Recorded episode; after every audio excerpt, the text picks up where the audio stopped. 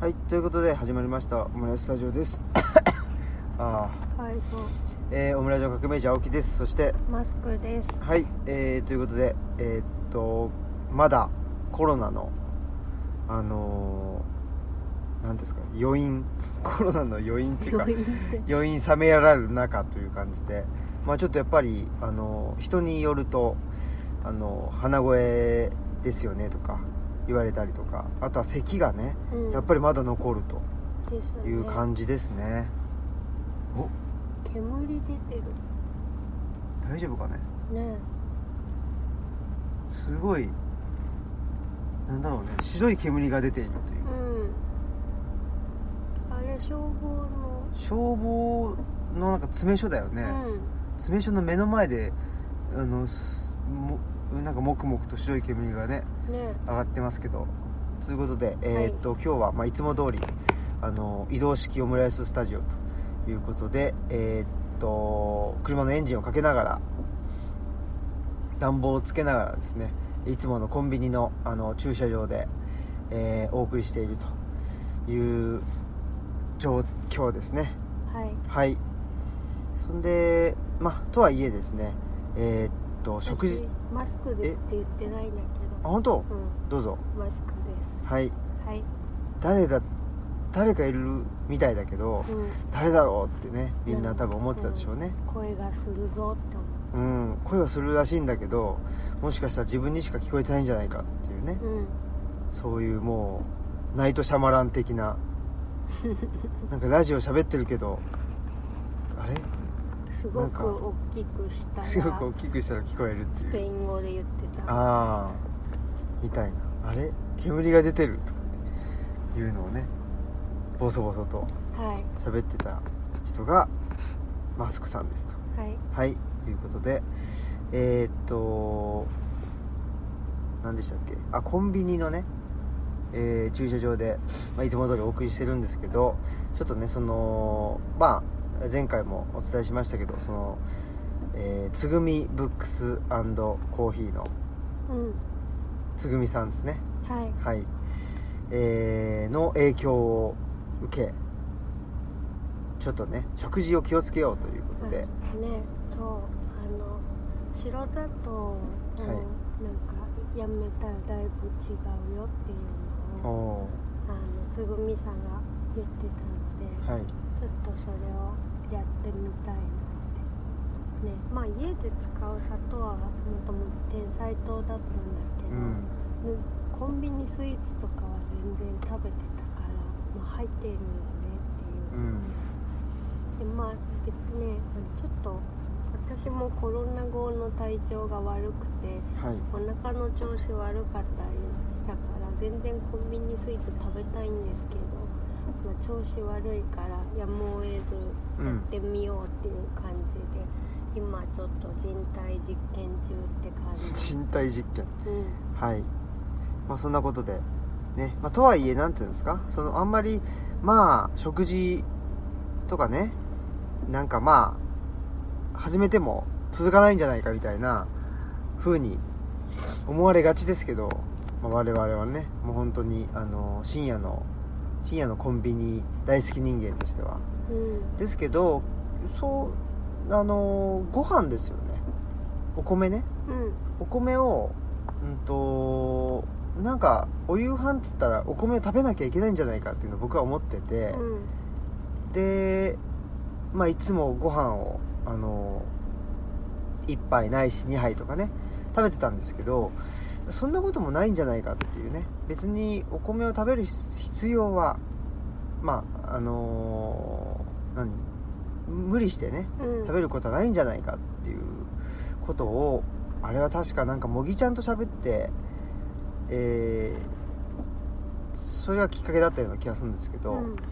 そこからねまあ別にその絶対食べないってわけじゃないけどそのお夕飯でえっ、と白ご飯を必ず食べなきゃいけないっていうのはちょっとあのそういう固定観念は外しましてそこからだいぶなんか体もねあの楽になってきたりとか。あそうですね、うん。まあ多分分でも私先にもうちょっと食べなくなってたりし,、てほんで革命児さんもなんかそうなってきたら割と楽だったみたいなうん。ようなことだった気もするんですけど、うん。うん。まあなんかあれですね。それもまあちょっと負担をね少なくする方法だったのかな。うん。みたいなはい。うんはい。そうですね。それは続いてる。それは続いてるということで、まあやっぱりなんていうかね自分の体のがねしんどいよとかっていうのがなかなかそれが楽になったりとかそういうことを感じないと難しいですね。そうですね。うんあんまお変わってなくてもいいらしいとかだと続けるあんまり。もうすぐねその安きに流れるというか、うん。楽な方にね楽っていうかなんか、まあなんかまあ、刺激がある方ですよねね。多分ね。コンビニのスイーツとかまあ外食っていうのはあのーまあ、外食全般ねそういうわけじゃないけどぱり刺激が強かったりまあね。しますよね。そうです。うん。まあ食べたいようにね。うん。やってますしね。向こうも。美味しいよ、向こうさんもね。向こうさんも美味しいよとか、まあそのやっぱり商品売るためだから、ねその健康のためにあの作ってるわけじゃないもんね、やっうんぱり商品を売るために作ってるから、まあ、うん。その中でえっ、とねものすごく体に悪いものというよりはやっぱり体にいいものっていう方が商品として売れるからそういう風に作ってるわけであって本当にね体を心配してくれてるわけじゃないと。まあ分かんないけど、ねまあ、多分そうだろうと。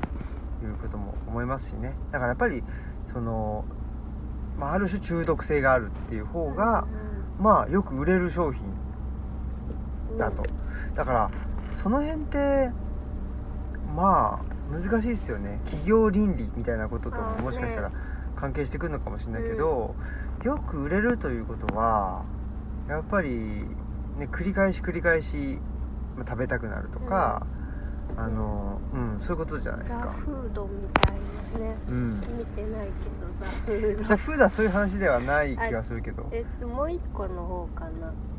そのフードインク？かな製品化した時にみたいうんな話とかそんな感じ？違う？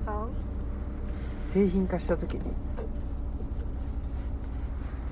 商業化していった時うん。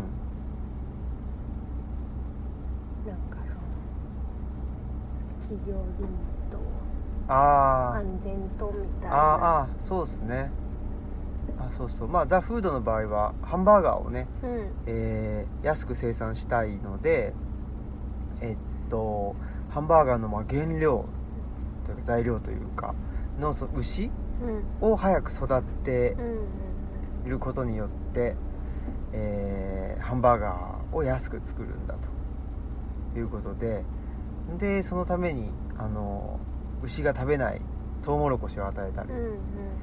えーあとは何ていうんですか？そのねあの放牧で何すあの健やかに育ててとかじゃなくてもう本当工場のうんうん。ように、あのーまあ何ハンバーガーの生産性っていうのを市場主義ってなるともう本当牛はまあ生き物というよりはもう肉でしかないわけで,、でその肉をいかに早く、えー作るかということでトウモロコシを与えたりなんかしてす短時間で太らせるといううん。うん成長させるということをやって、まあ、その結果その BSE がねあったりとかやっぱりその普段まあトウモロコシ食べないわけだから牛は。うん。自然界にないものを食べさせられて、うん。ねだからまあそのせ製品とか商品としての肉というだけっていうね生き物というよりは、そういう風にされたことで自然界にはまあ存在しなかったあの病気になっちゃって、うんでそれがまあ人間の方にも影響を与えちゃったっていう、まあ、その一例がね「あのザ・フード」っていう映画の中に、うん。ザ・フードじゃないわ。フードインクあかフードインク。まあ、インクっていうのがその工場っていうね、えー意味なんで、まあ、その食べ物を、あのー工場の製品のように作ってしまうと、うんうん。そういう悪影響が出るんじゃない、っていう話ででそういう意味ではまあコンビニのご飯とかっていうのは非常にそういうものにまああのー近いというか、うん。ねその辺でなんていうんですか生産性至上主義になりすぎてしまうとその健康を害してでもあの売れる商品とかねそういうのをまああの求めてしまう、ね、やっぱり企業としたらそういうのを作りたいわけだけどだけどまあそこはね、まあ、き企業倫理ってやつでね、企業倫理ってやつなのかなんかはちょっと分かんないですけど、まあ、その食べ物。うん。ねじ自社の商品絶対食べたくないとかやっぱりちょっと問題そうっすよね。ですよね。怖い。うん。まあ、そういうことで。うん。何の話をしてたか全然忘れちゃいましたけど。まあその食というものですね。そうですね。はい。それにえー関してまあねあのもぎちゃんだったり、まあ、つぐみさんだったりの影響を受けてですねまあちょっと少しずつねね。我々もあの変えていきたいなというふうに思っていたりすると、ねなんか移住者の人って結構食にねうん。関心ある人が多いんですけどうちちょっと本当にねこガタガタみたいなとこあったんで。はいはい。そうですね。まあとはいえなんかねちょっとあの排他的になっちゃったりとか、あまあそれは、うん、ちょっと観念的になりすぎちゃってもちょっとねあんまりそうだね、うん。今までなんかなかなか手が出なかったのってちょっとこうし思想がうん。なんか入りすぎててそその部分がなんか相入れなかったりして入っていけなかったっていうのがちょっとあるありますね私はね。うん。まあねまあ僕の場合はその社会生活との折り合いのつけ方がよくわからんっていうところがあったんで、っていうのはありますね。うん。うん。まあまあまあ。まあできる範囲でっていう。あまあ感じですけどね、うん、できる範囲でしかできないしね。はい。はい。まあそういうことでやっていきたいなというふうにも思って、えーいたりするとはい。いう感じですね。最近はそんなとこかな？最近はどうですか？うん、ガンダム見てる。あガンダム見てるよね、まあうん前回もねあのガンダムの話もしましたし今日のね、うん。あのお便りの中でもちらっとね、えーガンダムに触れたお便りをいただいたりとか、そうですね。私でもその前回まだ見てなかった。そうかそうか。うん。どうですか？見て。あなんか。今のところ何を見てるんでしょうか？えっと映画うんうのん。一番最初のやつを見終わった、あの機動戦士ガンダムというね、まあ、いわゆるそのファーストと言われるやつの映画版ですよね、そうですね、うん。映画版まあテレビ版をねあの再構成してで映画3本にしてるんですけどそのうちの、あの1本目を、そううん。まあ、1本目っていうと、まあ、言ってしまうとその、えー、とガルマ。はい。ガルマザビですね。うん。ザビ家のザビ家の男だと。そう。ザビ家の、まあ、末っ子なんですけど。ああの子末っ子なんですね。はい。でうん。まあそのガルマとシャアのねうん。話もあったりっていうぐらいのところでね 終わっていくと。はい。いうのが1本目だったかなと思いますけどね。どうですか？うん。アムロがあの PTSD をすごいあの受けてるなっていうのがなんかすごい克明に描かれてるなというのが印象的でだからなんか戦争映画を見てるなっていうあ感覚でしたね。でいやだそれ僕はまあ久しぶりに見たんですよねそのガンダムででアムロってなんかちょっとわがままだなって思ってたんですよ、うん。ちょっとひねくれてるし。って言ってましたよね。って思った思ってたしそうやって見てたんだけどなんかねその指で指示に従わないとか、なんかねそのやるんだけどなんかちょっとねチェッみたいな感じでちょっとひあのひねった感じがあったりとか。確かにそう言われてみると最初のねうん。あのなんですかね、まあ、戦争に巻き込まれる前のあのアムロですよね、うん。そのあのフラウ。うん。フラウボウという。幼なじみのね。そあの女の子がいますけど、その子に対しての最初のねあのせ接し方の中では結構だそのまあアムロって優しい、うそうですね、うん。だから最初になんか空爆を受けた時とかもフラウボンのことを助けてうん。こう励ましたりとか励まして走らせたりとか、あとお父さんに対してあの兵器より人兵器を守るより人命が先だろうっていう風に、うんうん。あの意見したりとかしてて、まあすごいなんかあの優しくて、勇気のあるあの少年だなっていう感じだったんですけどやっぱりその戦闘を経験したりしていく中で、まあ、眠れないっていうのも言ってたし、怒りっぽくなったりとか、まあなんかもう戦いたくないって言ってあのガンダムにの乗らないって言いうん出したりとか、すごくみるみる不安定になっていくなって、でフラウボーとかにも、まあ、すごい背中向けるみたいなうん。態度を取ったりとかってやっぱりあなんかベトナム機関兵とかみたいだなっていうふうに思いながらすごい見てました。うんうん。確かに。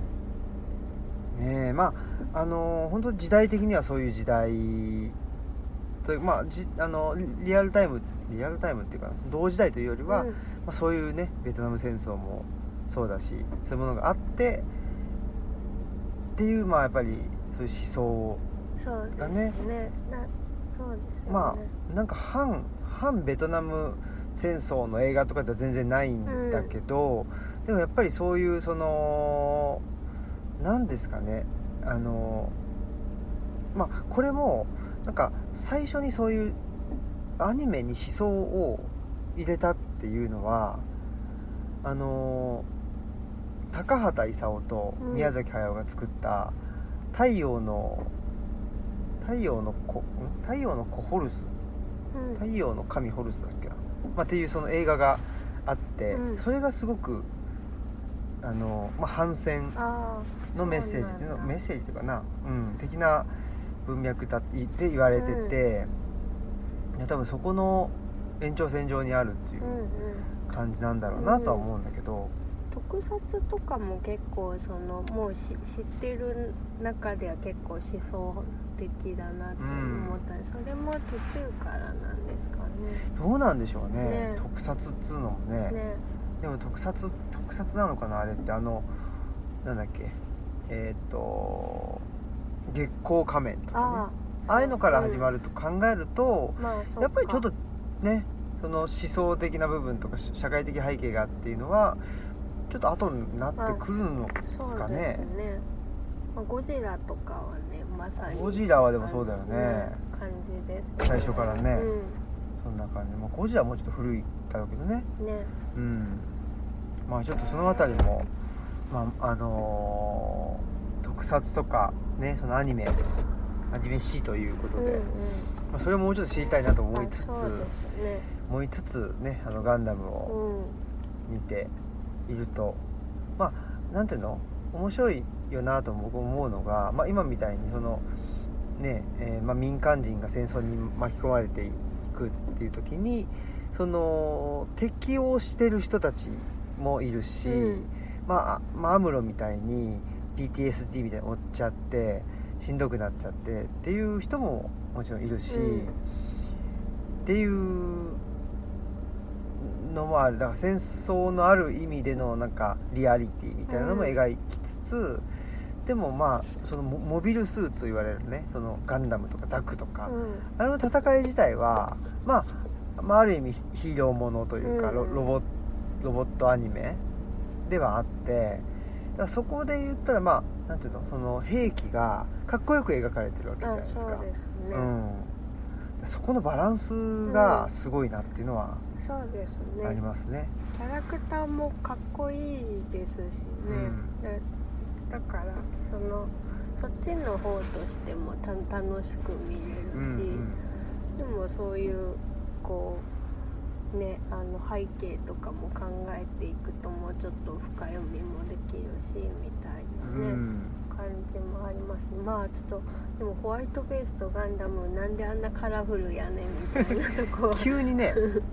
だって他のん他だから連邦軍全部ねあの白赤黄色青とかうん。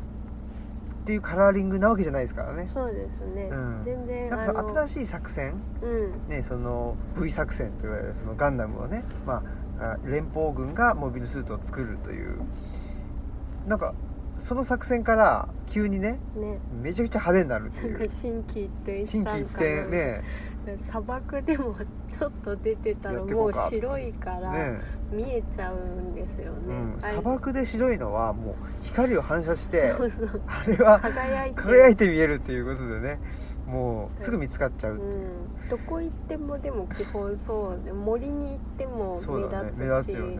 海でも目立つしなんかそうそこもねなんか目立つなって思った目立つなだよね。うん。あとだからほら僕はもう当たり前すぎてそのガンダムのアムロ、えーまあザクのシャアね。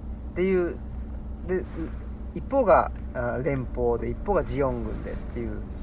もうそこはもう当たり前すぎちゃってああの何も疑問抱かな抱かなかったんだけどあの一緒に見ててあのシャアがガンダムに乗ってるのかと思ったっつってうん。言ってて、それなぜかというとシャアのあのヘルメットとガンダムの頭が似てるっていう。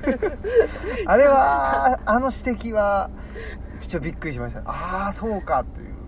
なんか武将の兜みたいになってるまあそうなんだよね。じゃないですか、うんうん。揃えてんのかと思っちゃって。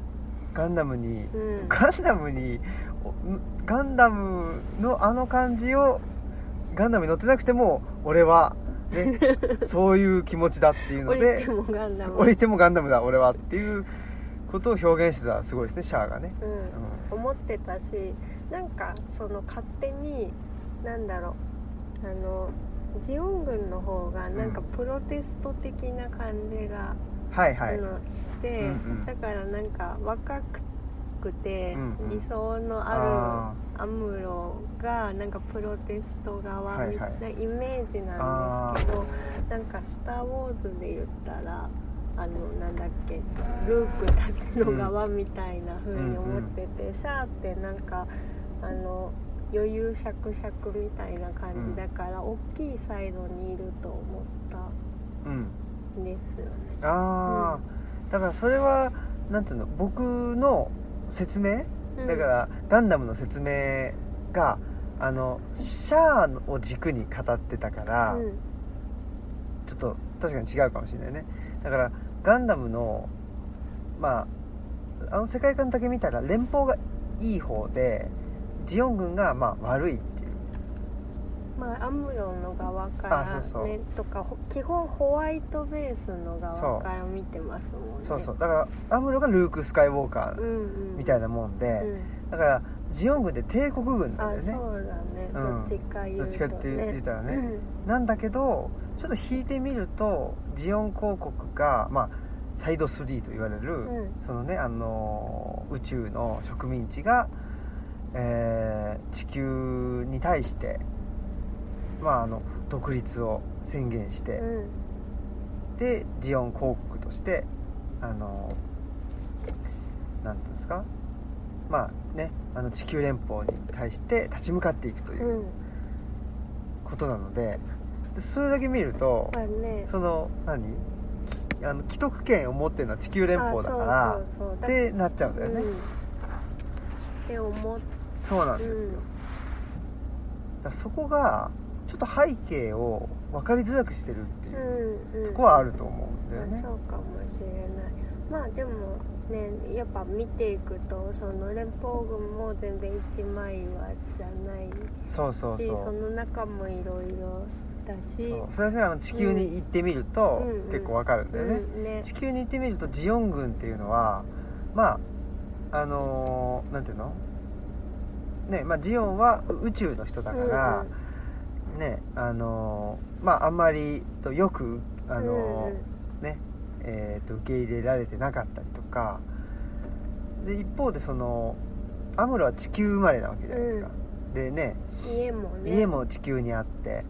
っていうのが、まあ、宇宙のコロニーの人から見ると、まあ、エリートというか、っていう見方ね。地球生まれなんだから。っ家が柄にあるなんてそうそうそうそう。っていうのもああ,、うん。あるしそこのなんていうの関係うもまたある。んね。んだよね。地球と宇宙と。だからガルマがねまああの何？ジオンのあのー人だから、まあ、うん。宇宙宇宙民なわけですよね、宇宙民っていうことはまあなんていうの？地球の人からしたらまあ今はすごいなんていうのかな？力はあるけどまあ何？ポポットでだろうと、うんうん。まあなんか成金じゃないけどそうそうそうそ新しいうそうよねみたいな。そうそう。だから京都の人から見たら、うん。いや江戸なんてさみたいな。うんうんうん。たかがさそうそうそう。たかがそうそう。最近じゃみたいな話じゃないですかどっそういう関係に近いのかもしれないですね。ね。地球連邦とあのジオン軍の関係っていうのは、ん。もしかしたら、あね。多分ね、うん。そうなんだろうね。まあジオン軍の中もだから一枚岩じゃ全然ないしって感じですよそうですね。ねシャアみたいな人もいるし。そうそうそうそう、っていうことで。でだからあそうそうだからガルマの婚約者が地球の企業のなんか企業なの令か財閥かなんかのうん。令嬢なわけじゃないですか、でその親お父さんからしたらあんなねその、うん。何？あのポットでのね、ポットでのやつにうちの娘はやれんっつって言ってるとかね。やっぱ地球出身じゃないとさそうみたいそうそう。なそう感じがね。そう。そういう意味ではやっぱ迫害されてねそれに対して、うん。あのえーとプロテストするっていうのはジオン側なんだよね。そうですね。だからあなんかそそうそれがなんかうん全然いいもん、悪いもんっていう感じじゃ全くなくって。そうなんだよね、ただやっぱりそのカラーリングがジオンってやっぱりちょっと緑っぽかったり、あうんうん。紫っぽかったり、やっうん。ぱりちょっとなんていうの？ね主役って感じじゃないじゃないですあかそうですね、なんかあの敵役感はすごくありますよね。じゃないですか。いやガルマのことも最初ちょっと疑っちゃっててそのうん。うん地球のお嬢さんといい仲なのはなんかそういうその足場固め的なことはいはいで付き合ってんじゃないかとか思っちゃったんですけど、うん。ちゃんとあのそういうわけじゃなかったですけどそこまで考えてなかったのかな、ガうん。ガルマはね、うん、うん、ででも最そういう可能性もあるよね。うん。そうですね、うん。でまあだかだからねお父さんも余計になんか警戒したりとか。そうですね。ねしてたんでしょうけどね。うん。だからその辺ですよね。そのジオン軍は独立はしたいんだけど別に地球を乗っ取りたいわけではない。っうんうんていう、ないのではないかっていうことですよね。うん、ね。そこがえっとジオニズムというそのシャアのお父さんね。うん。そのジオンジオンズム大君というまあそのシャアのお父さんが考えた、まあ、革命思想なんですけどその革命思想っていうのは、まあ、その中国のね中国の革命ってその天が変わるという。うん。だからあのーなんていうんですか皇帝にいろんな民族がなるわけじゃないですか、その満州族が皇帝になったり、まあ、漢民族がなったりとか、その皇帝が一番偉いという構造自体は変わらないわけですよね、うんうん。でそれが中国の革命なわけですけどやっぱりちょっと違うんだよね、市民革命に近いってうんいううんうんことなんだろうね。だからヨーロッパ的な革命ね。うん。なんだよね。だから別にその地球が絶対偉くてそこの地球のトップに俺はなるんだっていう話ではないっていう。そうですうん。ね、でどっちかというとなんかうんもうあのその属州みたいのをややめたいっていうところなんだろうなって、うん。ねでまあ迫害されてるのも終わりにしたいっていううんことなんだろうなっていう、そうそう、うん、感じでしたね。そうですよね、うんそうなんです、うん。でまああのーニュータイプっていうね。あね。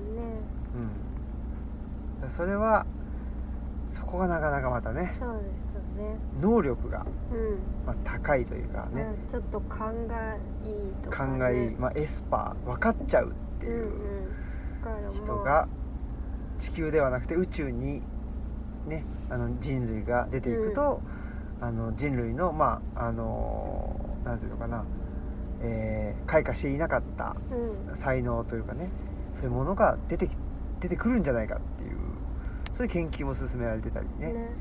してそういう話も出てくると、うん。そう考えるとさっきの地球と宇宙ってことを考えた時に地球は確かにその既得権を持っているんだが、その人間の一人の可能性っていうことを考えると、宇宙民の方うんが可能性があるっていうね、うしかも戦争にも強いっていう、んうんね。こうなってきた時になかなか既存のね、えー地球が偉くてうんうん。そのコロニーがねあの植民地であるっていうそういう構造では語れなくなっていくということですよね、うんね。うん。まあ引き続きはい引き続きガンダムの話はですねそうですね。していくんじゃないかなとうんいうことは思いますね。はいはい。まあねえーっと見ていきますしねそうです我々も。ねはい。はい。楽しみです。はい。はい。あプラスそうだ。つぐみさんで今ねルチャリブロ展を。そうですね。そうそうその宣伝をこの前ね前回。ちょっとあの旅の経緯を語ってはい。その後もルチャリブロ展やってるよっていうの忘れちゃってたんですけど、うん。あの本が語ること語らせることのあの表紙とか中の原画を飾ってもらってたりするのとルチャリブロの風景をあの撮った写真をちょっと置いてもらってるのであと私が作った雑貨もその間は置いてもらってるうん。ので。はい。あのぜひつぐみさんで美味しいご飯やおやつを食べてそのがてらに見てもらえたらなと思います。はい。で2月28日までおやってますのではい。その間にあのぜひつぐみさんに行ってみたいなっていう方はその機会にねぜうん。ひ足を伸ばしていただけたらなと思います。うん。美味しいお蕎麦もそうですね。お父さんとお母さんが売った美味しいお蕎麦とかお稲荷さんとか。いやーいいっすね。うん。おやつも美味しいですし、うんつぐみさんってなんか結構メニューがたくさんあるあそうなんだ。と思った。でもそんな気がする。うん。僕はだから行った時に食べれなくってあちょそっかそっか。っと残念だったんですけどなんか行きたいな。ううん、私ちょっと食べさせてもらったんで、メニューとかもパラって見たんですけどなんかあのこういうねその個人のお店であこんなにいろいろあるんだと思ってびっくりした。し、うん。楽しかったですね、うんうん。選ぶのが。うんねうん。えいやー、まあ、そんなはい。そんなこんなでルチャリブロ展ねつぐみさんでやってるよということですね。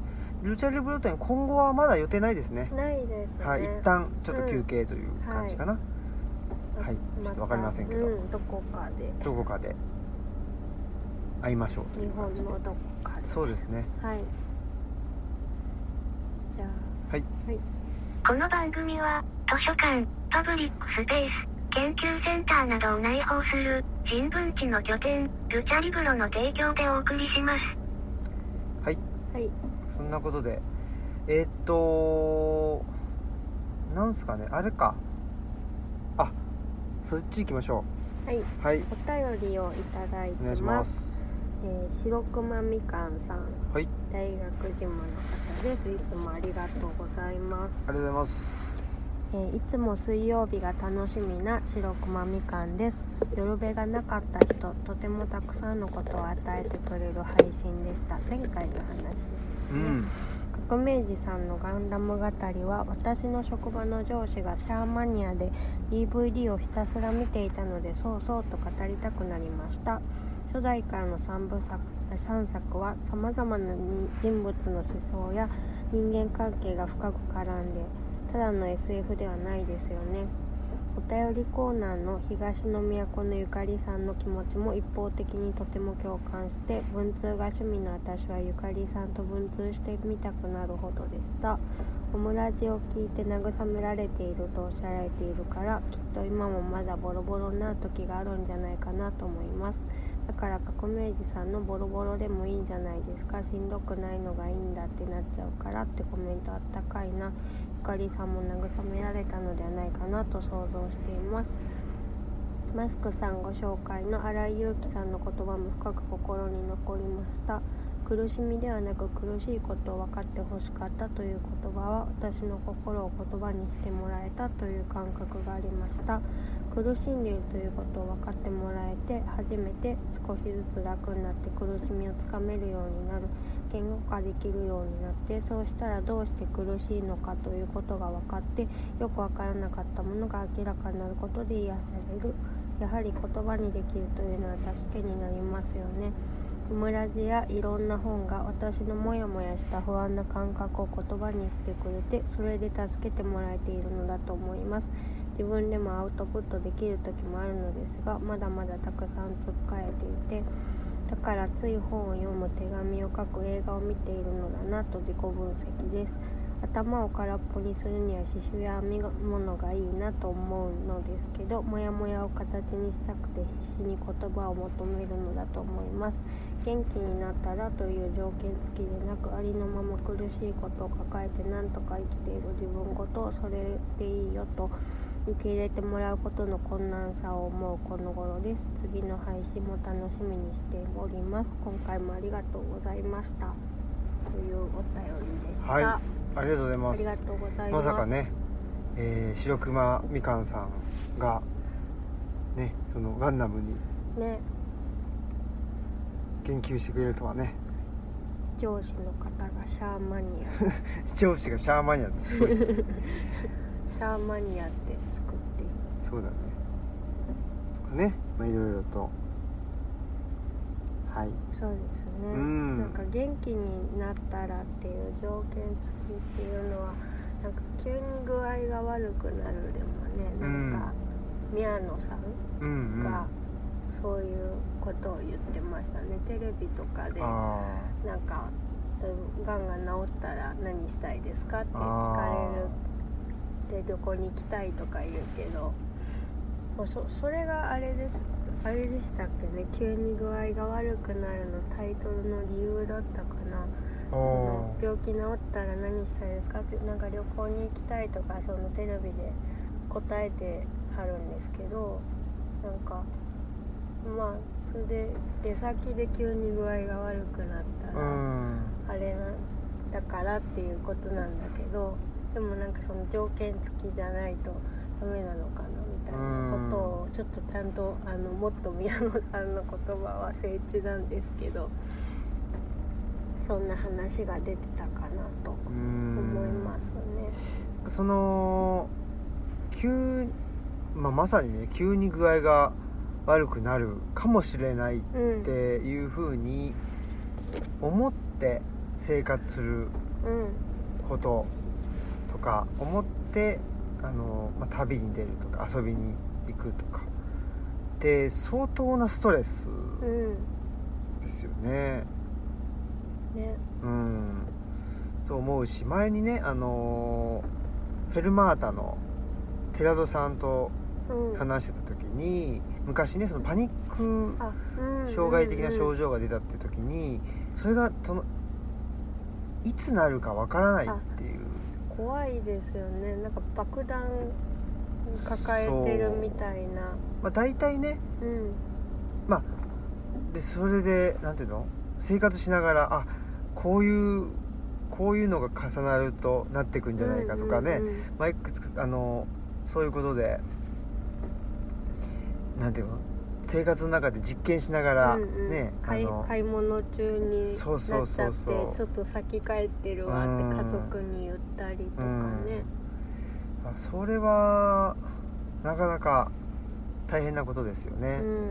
うん。でもなんかそのねやっぱりじゃあなんかなななんだろう治らないといけないのかなとかね。なんかその治ったら。な治るって何なの？っていうことだよね、うんまあね。うんうん、要するにうんね、うんうん。そのそういう不安が全くない状態とか3食食べれるとか、あーそういう状その状況じゃないとなんかやっちゃいけないのかってあいうね。ことにもなるし、そうなんかそうなんだよね。だからねなんうん。ねだから遠出する時に私もでもその急に具合が悪くなる可能性は、あのうんまあまあ抱えてるからちょっとひるむんですけどうんでもなんかそのそんなベストな状態な逆になかなか来ないからなんかもう行けなくなっちゃうよなっていうそうそうそういうことだったらね、のもうん、だからなんていうんですかね。それってあのーなんていうのかな。んか普通になったら例えば風邪をひいてるとか、まあ、かうん。風邪だけじゃなくても体調が悪いっていうか普通ではないっていう状態だと思うから、で元気になったらっていうのは普通になったらどうしたいですかとか、うんうんうんそういう発想だと思うんだよね。ね。でその普通って何なのかっていうとやっぱり一人で何でもできるまあっていう、うん人の人に迷惑かけないとまあかう、んうん。人の手を借りないっていうことを暗になんあか言ってると僕は思っていて。だからそう聞かれたら普通にならないと言っちゃダメなんだねって思うよね。って思って。そう。だからやっぱりなんていうのかな。あのー別に具合が悪くっても、うん。どっか行ってもいいわけだし、うんうん。あの本人が行きたかったらね、うんうんうん。行ってもいいわけだし急になんかそれこそ具合が悪くなっちゃった時でも安心して具合が悪る、うん。具合が悪くなれる社会うであれば、んね。別に元気になったから何をしなきゃいなあの、うんうんな何ができますよ。普通普通に誰の迷迷惑というか誰の手も借りずにあのー何かミッションを完遂できるからやっていいですよ、それはやっぱり違うじゃんってうんね。思うんですよね。本当にね。うん。だからなんかねそう言われてるね感じが。しちゃうからなんか手を借り借りつつ借りつつでもいける方がいいよねって。そう、うん。だしやっぱり、まあ、僕も例えばその大学2年生かなの時にトルコに初めて行っうんうん。まあ、あの海外は初めてじゃなかったけどうん。初めての一人旅っていうのが、まあ、あのトルコに行って、うん。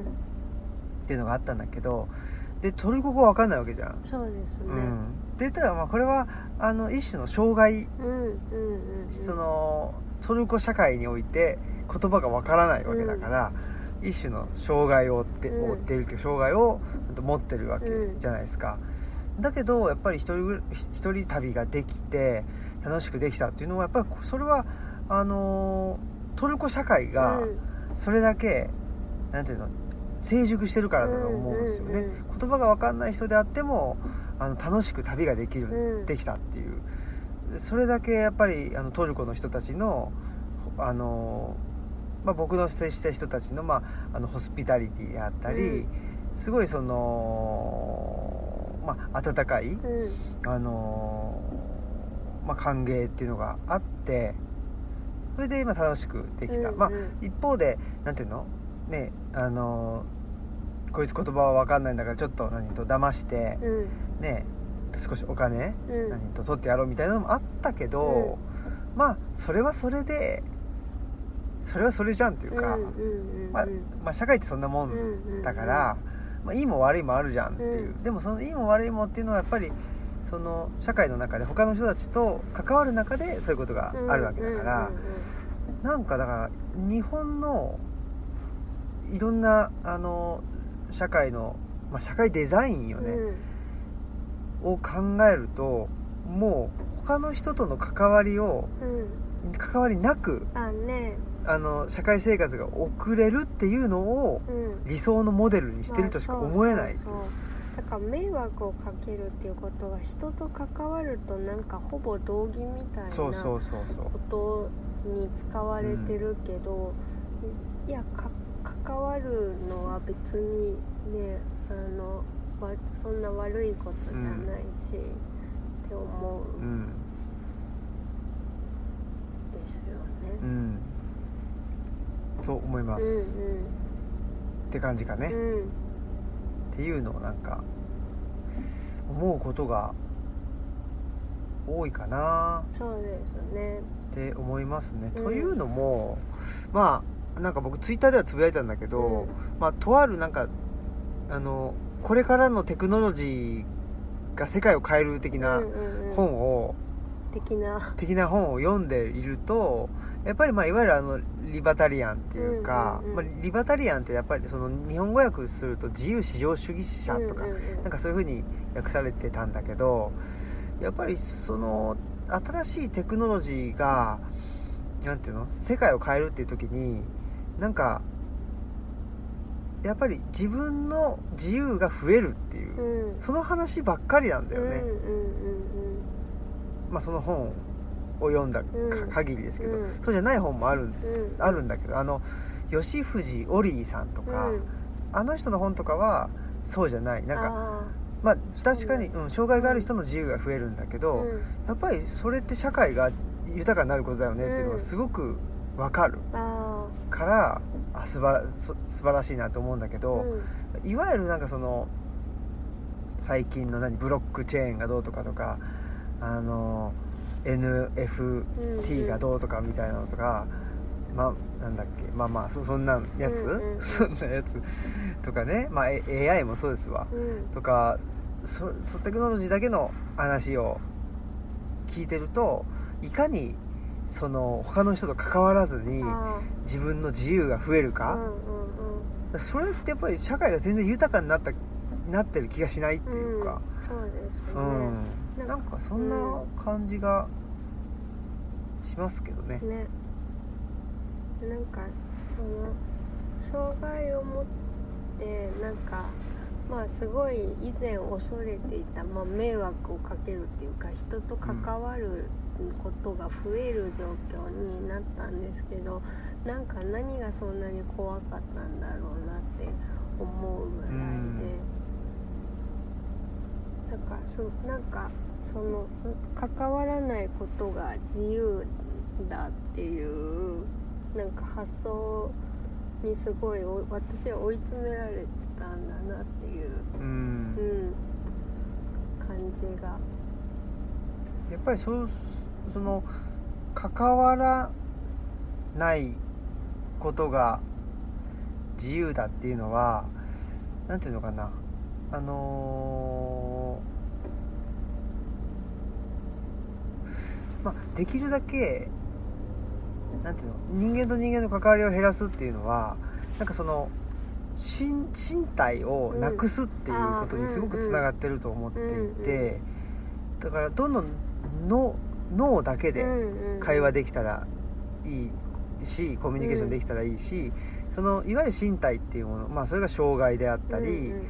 えーっとまあ日本人とトルコ人の差とかも、うん。言語を話してるわけだから、うんうん。その言語が違えばいあのーなんていうの？えーっと通じ合えないんだけど、うん。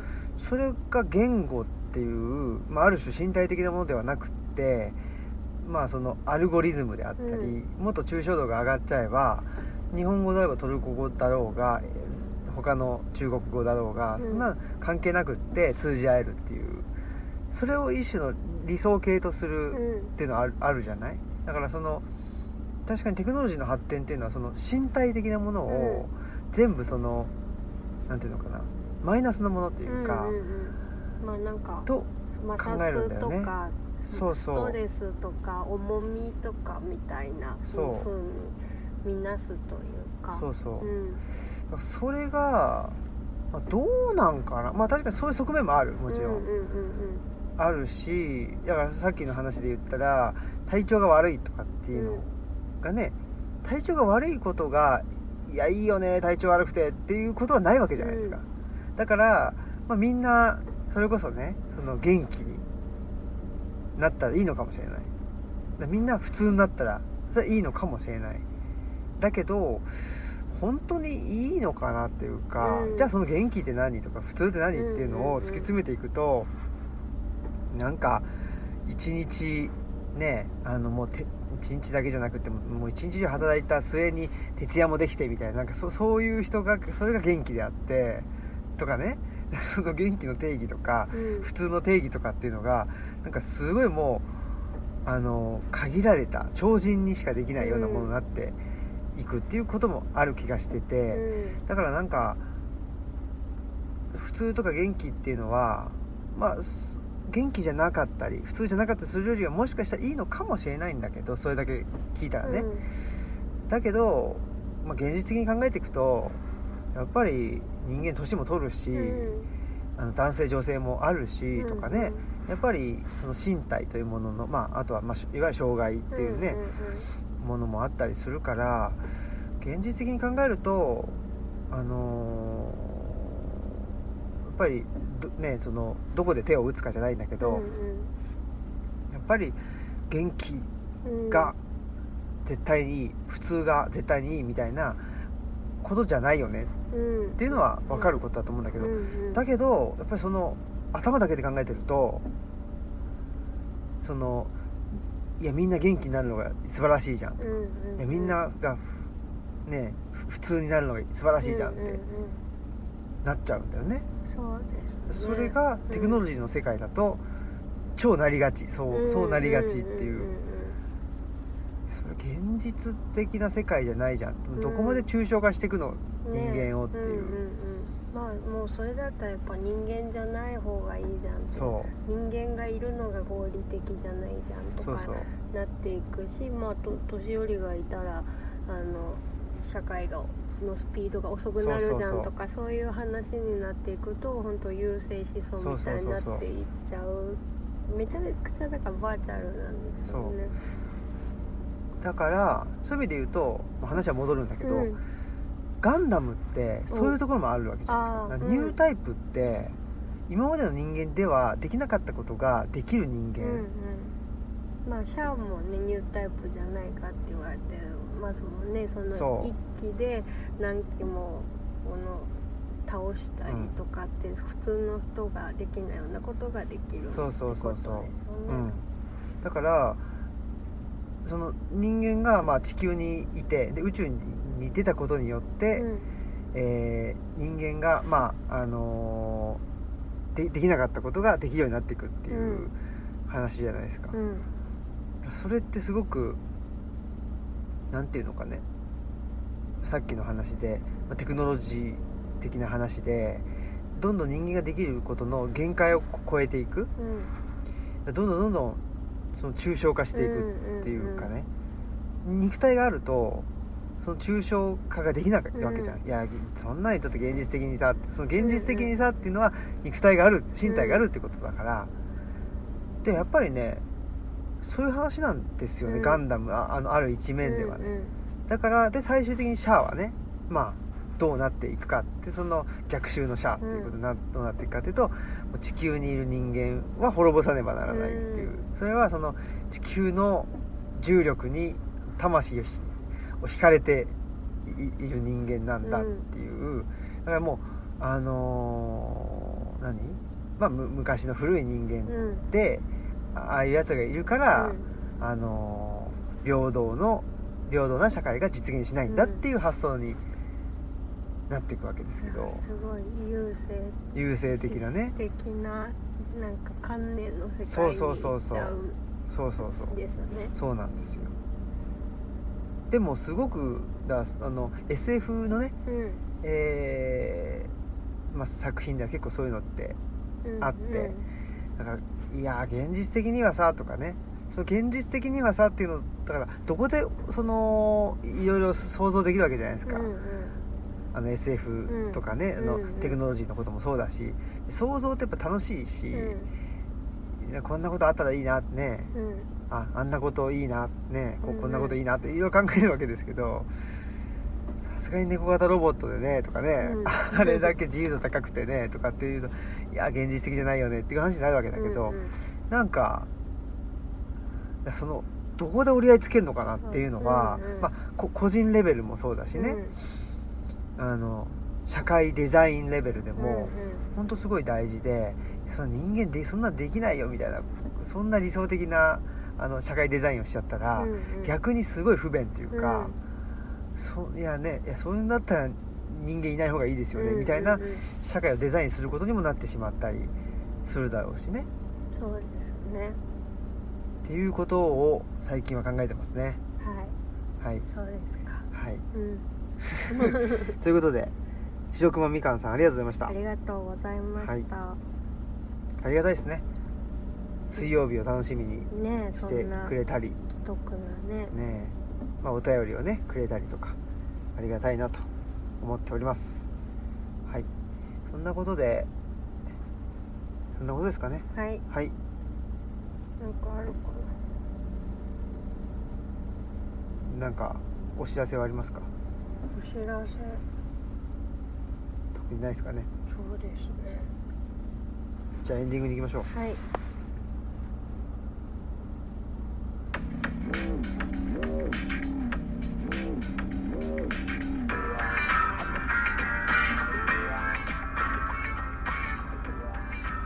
はい。えー、ということでエンディングですということですけど、ああのー先週あったこととしてはあれですよねあのー我々とねもうすっかりオムラジファミリーの竹俣宏さんと、えー現代書家のね、うん。向山さんっていうまああのー僕が激推ししていることでおなじみのえーっとソーシャルワーカーのための反うん。優生学思想かな、うん。っていう本がね現代書館から藤井渉さんという方の本が出てますけど、その本を作った方でもあるし、うん。まあ竹俣さんのね、ね。あのー家族は他人そう。じゃあどうする？じゃあどうするも向山さんだし最近の現代書館のいい本は全て向山さんがうん。手掛けているのではないか、福祉労働あそうそうとかもね。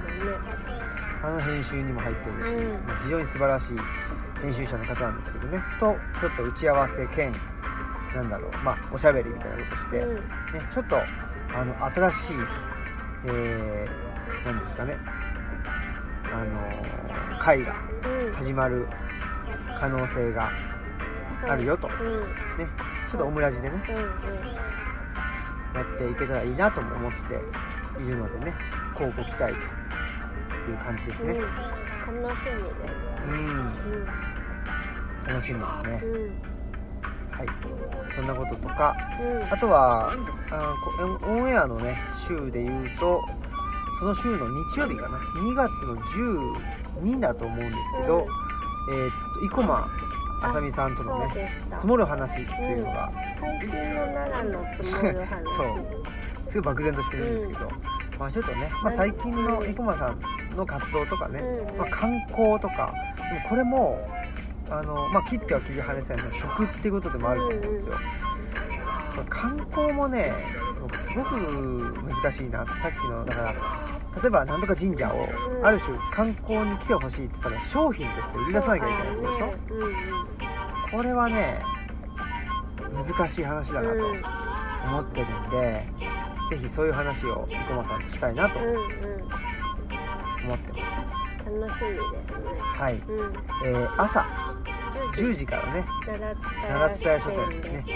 日曜日ね、えー朝10時から活動するとね一日が充実した一日になりますよと。はい。いうことで。朝活と朝活で。今回500円とかみたいなんで。あそうなんですね。はい。お安くワンコインで、うんうん。あいいですね。そうです。ということで、えーぜひお便りもお待ちしてます。お待ちしてます。はい、えー引き続き我々のねガンダム話は続くと思いますのでね。ぜひ皆さんもガンダム見てみてください。今日もねこれからガンダム見ます。はい。